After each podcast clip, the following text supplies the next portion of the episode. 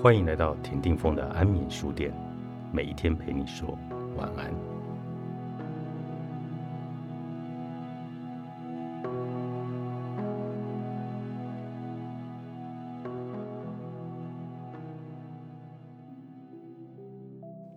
对某些人来说，两分钟法则看起来更可能像是个花招。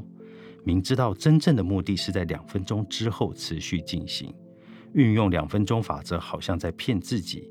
没有人会真的渴望读一页书、做一下伏地挺身，或是翻开笔记。既然知道这是个心理诡计，又怎么会相信呢？如果觉得两分钟法则有点牵强，试试这个：只做两分钟就停手。出门跑步，但两分钟后就必须停止。开始静心，但两分钟后就必须停止；研读阿拉伯文，但两分钟后就必须停止。这不再是个起头的策略，这就是全部。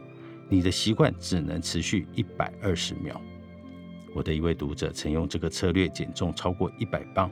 一开始，他每天都去健身房报道，但规定自己不能超过五分钟进健身房运动五分钟，时间一到就离开。几个礼拜之后，他环顾四周，心想：“嗯，反正都要来到这里，不如开始待久一点吧。”几年过去，他的体重也跟着去了。写日记提供了另一个佐证：几乎每个人都能透过将脑中的想法付诸纸笔而受益，但大部分人不是写个几天便放弃，就是避之唯恐不及。因为写日记感觉就像是一件苦差事。其实。秘诀就在于在觉得费力之前停止。英国一位领导力顾问葛雷格就是靠着特意写的比自己想要的少来养成每天写日记的习惯。他总是觉得写日记很麻烦，之前停笔。海明威相信类似的建议适用于任何一种写作。他说：“最棒的方式就是见好就收。”这一类的策略之所以奏效，还有另一个原因。他们强化了你想要建立的身份。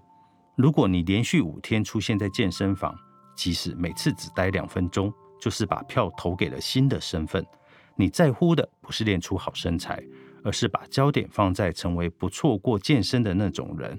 你采取最小的行动来确保自己慢慢成为想要成为的人。我们很少运用这种方式看待改变，因为每个人都只在乎最终目标。但是只做一下伏地挺身好过完全没运动，练吉他一分钟好过根本没练，阅读一分钟好过从未展卷，做的比希望的少好过什么都没做。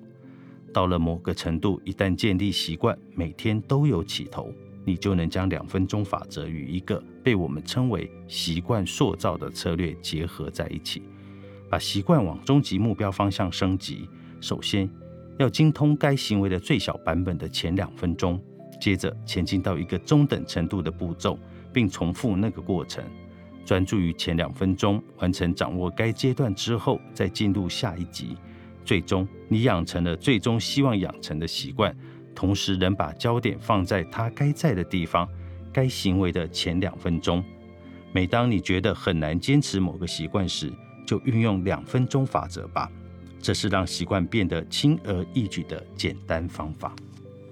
原子习惯，詹姆斯·克利尔著，方志出版。